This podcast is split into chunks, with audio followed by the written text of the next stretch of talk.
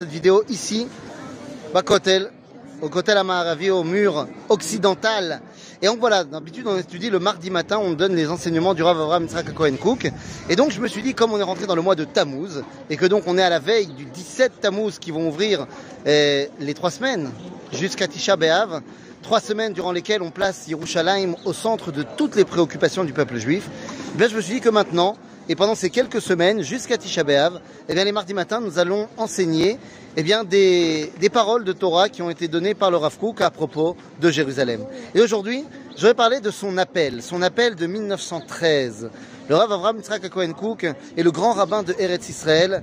Et en 1913, il donne un appel qui vient du cœur. Vous savez, les choses qui sortent du cœur rentrent dans le cœur.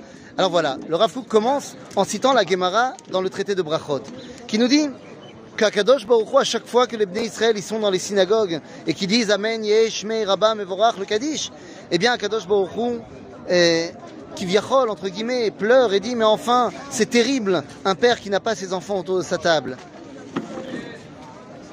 Nous dit le Rav en 1913, lorsque le père dit Oi, Oi, pourquoi est-ce que j'ai envoyé mes enfants en exil? Iné, vous entendez Yesh, Mei, Rabba pourquoi est-ce que j'ai envoyé mes enfants en exil? Eh bien, à ce moment-là, nous dit le Rafouk en 1913, ça y est, le moment est de entendre l'appel d'Akadosh Baruch qui nous appelle à revenir et reconstruire Jérusalem. Nous sommes en 1913 au moment où le Rafouk parle et nous dit Yerushalayim olechet venivnet. Jérusalem est en train de se construire. D'abord, il y a eu eh le renouveau du peuple juif à Jérusalem dans les murailles de la vieille ville. Et puis, il y a eu les nouveaux quartiers.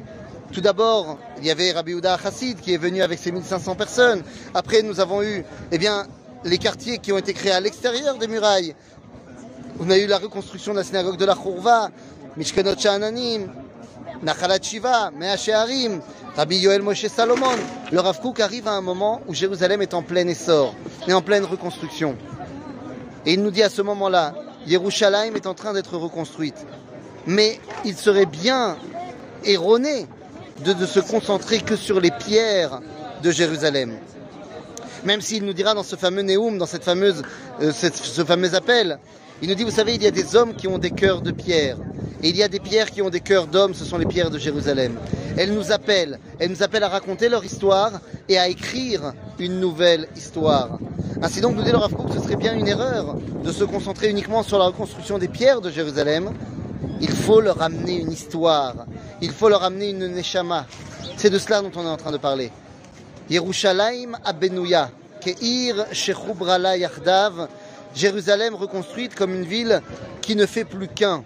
Nous dit le Rav Kook, qui ne fait plus qu'un, pas seulement au niveau du Ham Israël, mais qui ne fait plus qu'un également au niveau des pierres, du corps et de l'âme. Nous sommes la génération, nous dit le Rav, il y a de cela 120 ans. Pour être exact, non, non, c'est 110 ans.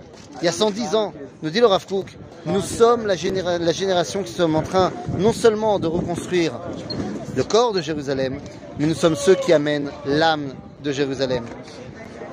Les amis, ne nous y trompons pas. Lorsque le Rav nous appelle en 1913, l'État d'Israël n'est pas encore construit. Il n'y a pas d'indépendance à Jérusalem, il n'y a pas d'indépendance en Israël, et il y a surtout la demande de permission incessante pour faire quelque chose, quel que ce soit, à Jérusalem. Il y aura cette fameuse histoire où le Rav Kook devra se battre avec les Anglais parce qu'on va sonner du chauffard à Rosh au Kotel. Les amis, Baruch Hashem, la Neshama est revenue à la maison. La Torah est revenue à la maison.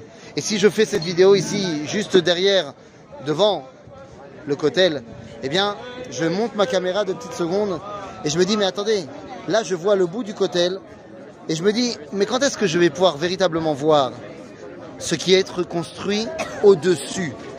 Car nous n'oublions pas, nos prières ne sont pas tournées vers la reconstruction du mur, mais nos, prières sont tournées vers la reconstruction de la maison. Et la maison, c'est là où la Shekhinah, là où l'âme pourra résider.